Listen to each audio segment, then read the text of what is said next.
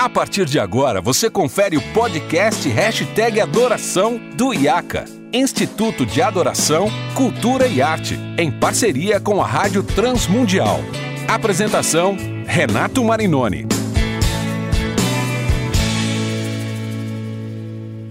Olá, seja muito bem-vindo a mais um episódio, episódio número 42 do Hashtag Adoração. Você já sabe, esse é o nosso podcast onde a gente conversa sobre adoração, liturgia, cultura pop, repertório, análise de letra, tecnologia e tantos assuntos relacionados ao cristão, à adoração, à cultura e aos desafios do mundo pós-moderno. Eu sou Renato Marinoni e esse é o podcast produzido pela Rádio Transmundial em parceria com o IACA, Instituto de Adoração, Cultura e Arte. E hoje nós vamos dar continuidade aos últimos dois episódios que nós falamos sobre redes sociais, né? Falamos bastante sobre o documentário polêmico, o dilema das redes sociais. E eu vou receber dois novos convidados muito legais e muito especiais para a gente ter uma conversa, especialmente sobre as novas gerações o cristianismo ou o evangelismo, né, como comunicar o evangelho para as novas gerações nessas novas redes sociais. E eu tenho a alegria de receber meu querido amigo Eduardo Isidio, uh, pastor de adolescentes da DAI, líder do ministério Adai Music, grande líder de louvor, casado com a Marcele Soeiro, e são amigos muito especiais nossos, e um prazer te receber, Edu, seja bem-vindo. Obrigado, Renato, é um prazer estar aqui com vocês, e espero que possa agregar aí nos assuntos que a gente vai discutir hoje. E também estamos recebendo hoje, eh, eu não o conheço pessoalmente, pelo menos acho que não, mas o Edu também indicou, falou bastante e acho que vai agregar muito, muito, muito no nosso papo. Vamos receber também Rodrigo Pofo, CEO da agência Smart Head, uma agência especializada em marketing digital. Trabalha há 10 anos na área de marketing digital com as mídias sociais e também é pastor na ADAI na área de marketing e inovação. E a ADAI, para quem ainda não associou, né, liderada pelo meu querido amigo Rodrigo Soeiro, é a Assembleia de Deus do Alto do Ipiranga, uma igreja que tem feito um trabalho relevante, inovador né, a palavra aqui, o, o, Rodrigo é pastor de inovação, acho que é um trabalho inovador e referência na área de comunicação, principalmente, com um, um trabalho muito consistente e muito bem feito. Rodrigo, é um privilégio receber você também, seja bem-vindo. Obrigado, obrigado, Renato, um prazer estar com vocês aqui, tenho certeza que vai ser incrível. Que bom, é isso aí, gente. Nós vamos conversar, como eu disse, sobre as novas gerações, adolescentes e jovens, né? E acho que a adolescência está cada vez mais tardia, né? Nós temos hoje adolescentes de 20 e poucos anos e a relação deles com o cristianismo, com o evangelismo e, e né, a relação dos que já são cristãos e o evangelismo, né, comunicar o evangelho para os que não ainda são cristãos a partir dessas novas redes sociais. E quando eu falo de novas redes sociais, Ô, ô, Rodrigo, eu quero começar com você. O Facebook já é considerado uma rede de velhos, né? é, o Instagram é, é, é, a grande rede estável do momento, é a grande rede que, que tem aí um alcance, embora pertença ao Facebook, é uma rede que tem um alcance muito grande, uma abrangência muito grande com as novas gerações, e a nova moda que é o TikTok, né? É, é, então, como que como que tem sido a relação dessas novas gerações com essas redes? Agora pensando no geral, não somente dentro do, do mundo cristão, mas pensando no, no geral, como é que tem sido isso? Renato, é incrível como as coisas mudam, né? Apesar da gente estar tá falando aí do Facebook ainda ser a primeira rede no mundo, né?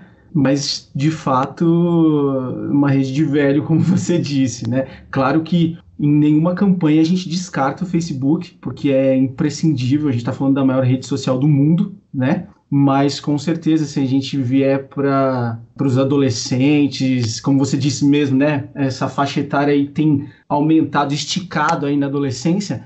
Claro que a gente tem que falar de Instagram, que a gente tem que falar de TikTok, que a gente tem que falar de YouTube. Essas são as redes que a gente mais trabalha voltado para essa faixa etária, com toda certeza. TikTok vindo com toda a força aí que a gente pode imaginar com uma onda bem grande mesmo. É interessante, Rodrigo, eu quero ouvir o Edu também, Porque assim, eu, eu confesso, eu, eu sou super conectado, leio notícias das mais variadas, leio livros dos mais variados, gosto de novidades, e, enfim. Mas ao mesmo tempo eu tenho umas coisas muito estranhas, né? Eu, eu disse no último episódio, eu detesto áudio de WhatsApp com mais de 30 segundos, é para me deixar maluco, assim, eu não escuto nem do meu pai às vezes. Ele fala, Somos escuta... dois, então.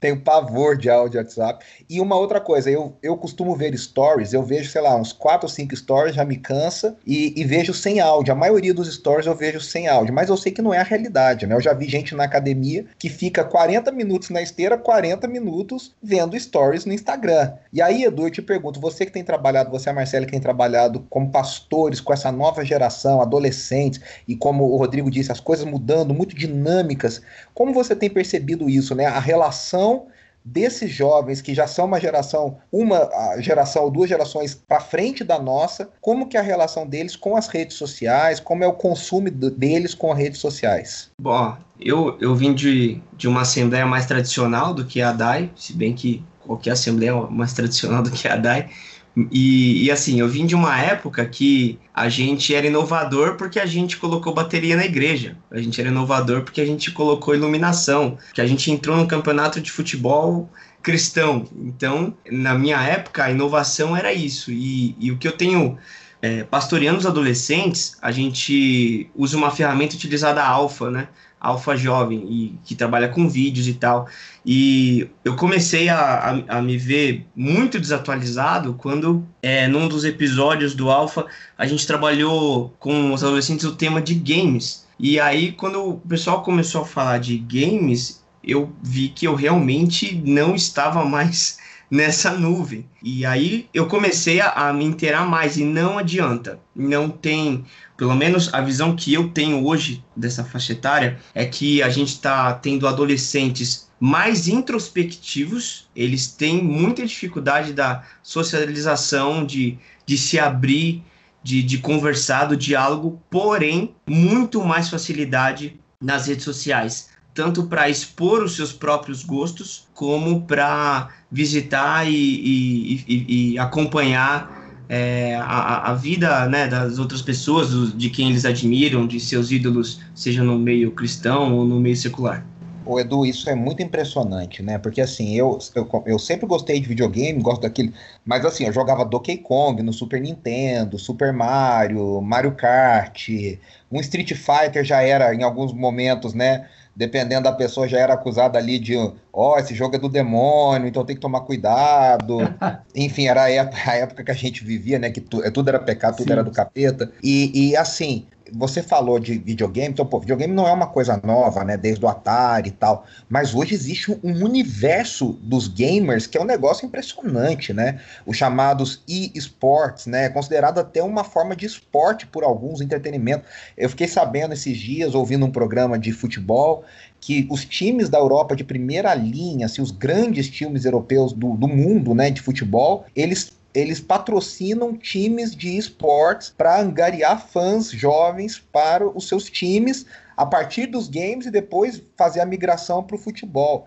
E aí você me falou, né, do que vocês estão, por exemplo, com um canal numa TV especializada em TV é um termo, né? Acho que acho que é o termo, mas enfim, não é a TV como a gente conhecia, especializada em games, né? Fala um pouquinho sobre isso, Edu. É, foi exatamente através desse, desse acompanhamento com, com essa minha galera que eu vi que eles gostam, é, é uma coisa que está muito no mundo deles. É um, a nova plataforma chamada Twitch TV, não é tão nova, mas ela está sendo, está ficando cada vez mais conhecida agora, que é, é como se fosse um YouTube, só que só para gamers, assim o universo que passa ali é games. Eu lembro que quando eu era adolescente, criança, você chamava os seus amigos para ir em casa, né, jogar videogame, e aí enquanto tinha dois jogando videogame, tinha mais uns 5, uns 15 assistindo. É, é exatamente isso, só que agora tudo online, cada um assiste da sua casa. Então você tem o seu hall de amigos ou alguns caras que manjam muito de determinado jogo, e você entra no canal deles e assiste eles jogando. E aí a gente vai ter profissionais da área. É, eu estava é, vendo sobre isso é, os, os streamers, né? Os streamers que falam de profissão, eles jogam cerca de 10 horas por dia, é, seis dias na semana, E, e eles ganham muito bem para isso. Tem os streamers mais famosos assim, aparecem os stories dos caras comprando carros de luxo, uma coisa assim. É um, é um mercado que movimenta demais. E particularmente, é, vai ser até engraçado o que eu vou falar agora, mas você sabe, por incrível que pareça, o que me deu o start de tipo, eu preciso começar a fazer alguma coisa urgente foi quando eu vi que a Anitta estava streamando jogos na Twitch TV. Para mim, isso foi o ápice do absurdo. Eu falei, não é possível que essa mulher tá fazendo stream. Por quê? E aí eu comecei a, a analisar e entender. Nesse, nesse, na, na Twitch TV, ela vai conseguir alcançar um público que talvez ela não alcançaria com a música dela. E é muito louco isso. E, e como a, tipo,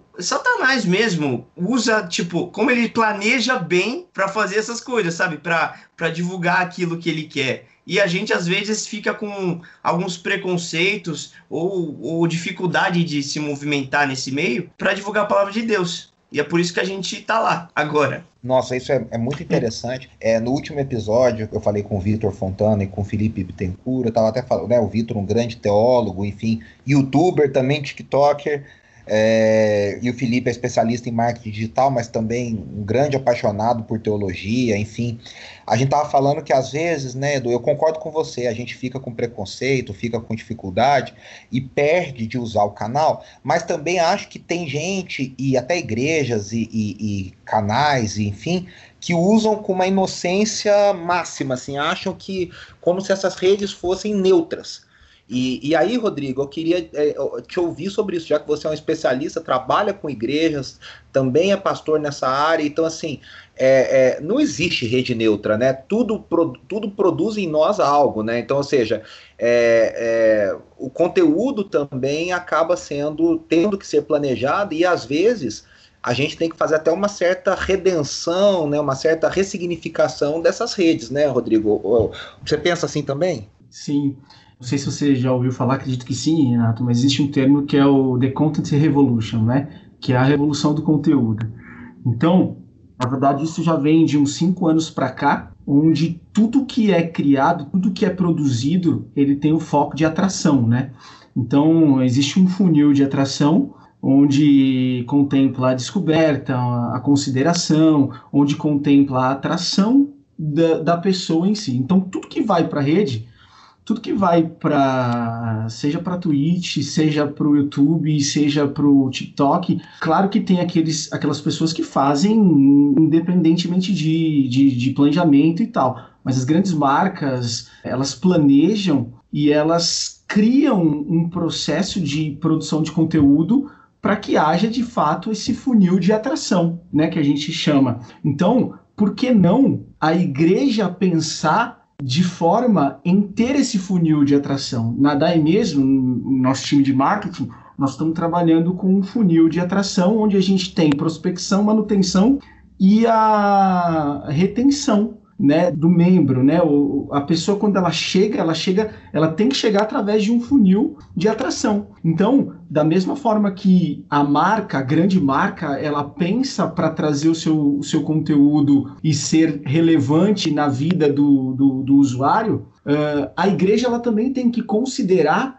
em fazer um, um, um conteúdo que seja relevante da pessoa que é o alvo do amor de Cristo, né? Se a gente for para dentro da teologia.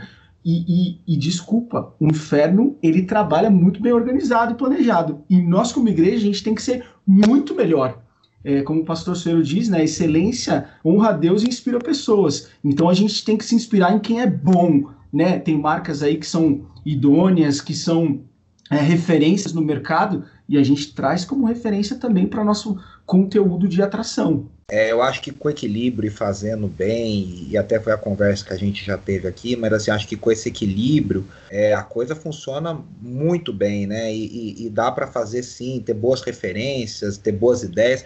Outras histórias e o mundo girando, inédito tempo de tantas surpresas voando they lost.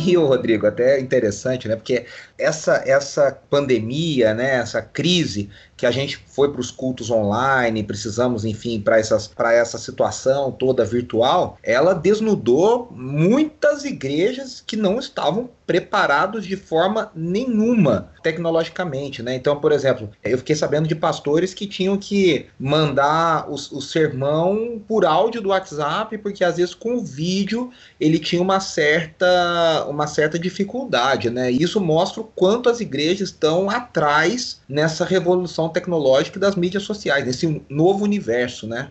Sim, é verdade. Pegou o termo que a gente usa, né? Pegou bastante gente desprevenida de calça curta, né? Porque ninguém imaginava o mundo passar por, uma, por um momento como esse e, e a igreja, a exemplo de muitas empresas, também não se preparou, não não não estava é, é, preventiva quanto a isso, né? É, e, eu, e eu, mais uma vez, dentro da DAI, que é o nosso exemplo que a gente vive dia a dia, por incrível que pareça, Renato, nós, em janeiro, né, segunda quinzena, no início da segunda quinzena de janeiro, nós tivemos o culto da visão, onde nós apresentamos para todo mundo a igreja online. A igreja online é toda uma estrutura, é uma DAI, é uma igreja filha. Assim como nós temos a igreja é, em São Bernardo, a DAI em São Bernardo, a DAI em Santos, Colorado, a igreja online é uma igreja filha onde ela está equipada desde o processo de integração até o processo de manutenção e, e, e fidelização do membro para fazer todo o acompanhamento que tem. Então tem rede ministerial, nós temos os cursos de integração. Então existe um membro que ele não vai, ele nunca foi na DAI é, fisicamente ele é, por exemplo, de um outro país, ele é da, temos membros da Itália, temos pessoas de, de outros estados do Brasil que fazem parte da igreja ADAI de forma online. E vai ser a realidade dela mesmo quando voltar é, 100% aí, voltar da pandemia. Entendi. E aí deixa eu te fazer uma pergunta. Você usou o termo aí fidelizar o membro, né? Eu sei que fidelização é um termo muito usado pelo mercado, acho que até é o que as grandes marcas querem, a fidelização do cliente, né, do, do consumidor. Uh, como você acha que isso se aplica para a igreja, Rodrigo? Você acha que, claro, eu imagino que vocês usem os termos, mas façam uma, uma abordagem diferente em cima disso, né? Só estou perguntando porque às vezes pode ficar dúvida em quem nos ouve. É, na verdade, a gente tem um processo, quando a gente fala de fidelização, na verdade, o que fideliza, e o pastor Soeiro sempre fala disso, é a palavra de Deus, né? Prega a palavra, seja uma igreja cristocêntrica, é, o arroz e feijão, ele sabe que é bom e, e, o membro fica. Mas a gente tem um processo onde a gente trabalha com é, análise de dados por faixa etária, por é, regi região, pra, por demográfico, né?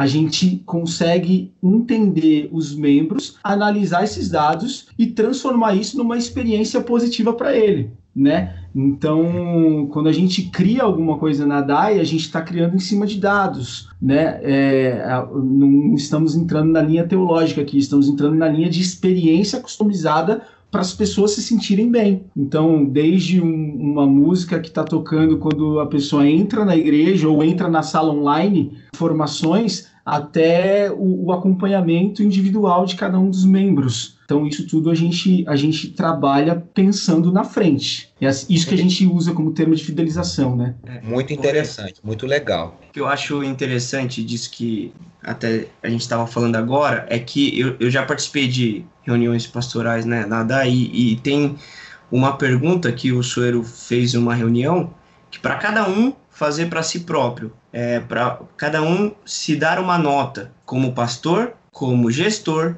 e como líder. E eu acho que isso não é uma cultura que as igrejas faziam no decorrer dos anos, principalmente a Assembleia de Deus, porque dentro da igreja não é tudo que você vai resolver com a pastoral. Você tem que ter uma boa gestão para as coisas se organizarem, para coisa rodar, né, para você conseguir se organizar no tempo, nas finanças, em tudo. Você tem que ser um bom líder para você inspirar as pessoas. E é claro que você vai ter que ser um bom pastor, que é onde vai, vai entrar a parte espiritual da coisa. Porque, a, a, principalmente a Assembleia, né, tinha muito essa questão de é, vamos espiritualizar tudo. E, na verdade, o que a gente tenta é, fazer hoje é exatamente isso. Aquilo que é espiritual, vamos tratar no espiritual, aquilo que é organizacional, trataremos na parte organizacional. Eu acho que isso, é um, isso acaba sendo uma novidade no meio das igrejas. Perfeito. É, eu acho até que é uma abordagem interessante, porque o que eu, eu, eu sempre falo, né? Tem, tem certas coisas que me incomodam. É, eu acho que essa abordagem que vocês estão falando é perfeita. Você entende a vida como o evangelho redimindo todas as coisas, inclusive a linguagem é, mercadológica, a linguagem profissional, a organizacional. Eu acho que isso é fantástico e fabuloso. O que me incomoda às vezes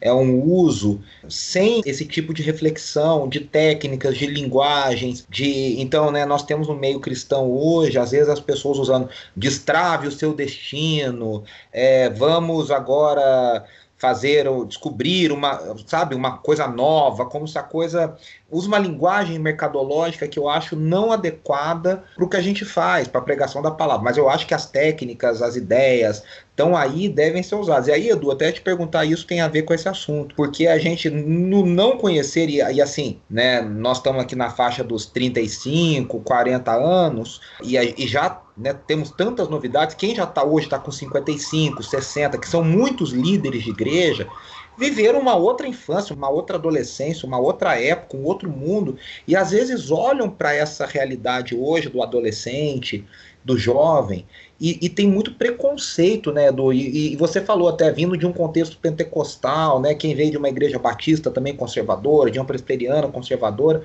é, a gente primeiro tem que lidar com esses preconceitos nossos para aprender a filtrar aquilo que é bom, né, Edu? Eu imagino que tenha sido esse processo que você passou. Nossa, totalmente. Inclusive, para me readaptar a esse meio. Eu fazia muito tempo já que eu não jogava mais videogame, não entrava mais nesse meio de games. Quando eu comecei a trabalhar isso com os adolescentes, eu tive que literalmente estudar, olhar como que. Quando alguém chegou para mim e falou, é, porque agora na Twitch você vai precisar streamar os jogos, eu falei, fazer o quê? Aí, streamar. Aí eu, tá, o que, que é streamar? Ah, é, é, é, eu transmiti o jogo online. E o que, que eu, quais os aplicativos que eu preciso para isso? Eu preciso de um computador gamer. Eu preciso de um, assim, é um novo é um universo novo mundo, que né? se abriu, um novo é. mundo que eu tive é. que literalmente estudar para saber como lidar com ele. Só que quando você consegue entrar nesse meio, e eu vou falar com um adolescente hoje, eu falo, mano, chama os seus amigos da escola que a gente vai streamar Among Us no final de semana. Meu, ele vai Ele sabe quando o olho dele já brilha? Fala, nossa, que da hora, o meu pastor. Eu tenho um pastor legal, cara. Meu pastor é, porque. É, e, e, já teve pais que vieram falar comigo e falaram, ó.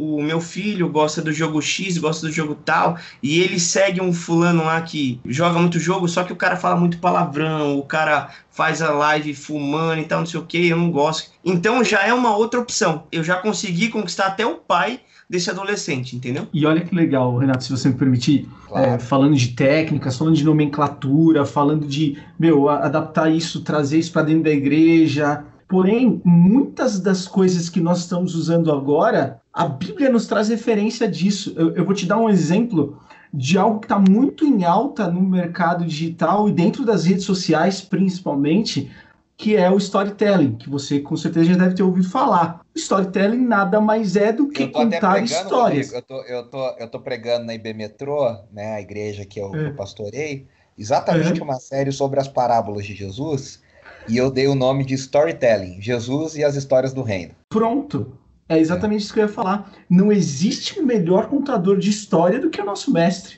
Né? Aliás, é. ele propagou o evangelho só contando histórias. Ele preparou quem ia propagar só contando histórias. Então, é, é, esse termo que está altamente em alta, o próprio Augusto Cury, ele vem defender que quando você vai ensinar o teu filho, para você não ensinar com broncas e, e, ordens, mas ensinar contando histórias, porque tem um efeito emocional muito maior dentro da criança. Então, imagina só, Jesus usava dois mil anos atrás e a gente não quer usar dentro da igreja, às vezes porque mistifica, né, ou espiritualiza tudo. O Craig Bartholomew e o, e o Michael Gohim uh, popularizaram esse termo, mas muitos outros autores, como N.T. Wright, como Michael Horton, como Kevin Van Hooser, falam, por exemplo, sobre o drama das escrituras, né? encarar a toda a Bíblia como uma grande narrativa, com começo, meio e fim, uma, uma só história, Sim. com diferentes capítulos e, e gêneros e formas diferentes, mas que isso faz toda a diferença e acho que para essa, essa nova geração, para essa geração pós-moderna, isso cativa muito. O papo tá muito bom, mas eu vou precisar encerrar aqui esse primeiro episódio, o episódio de número 42 do Hashtag Adoração, e convidar o, o Eduardo e o Rodrigo para ficarem com a gente para próxima parte desse episódio, onde a gente vai conversar ainda mais sobre temas como é possível pregar o evangelho no TikTok, os desafios maiores papais e ministros e pastores com relação a novas gerações nas redes sociais e muito, muito mais. Eu quero agradecer você que nos ouve nesse episódio. Lembrando que você sempre pode ouvir conteúdo de qualidade lá em www.transmundial.org.br e no Instagram do IACA, lá no arroba IACA Brasil. Eu aguardo você na semana que vem para a gente continuar essa conversa. Um grande abraço. Preciso ser mais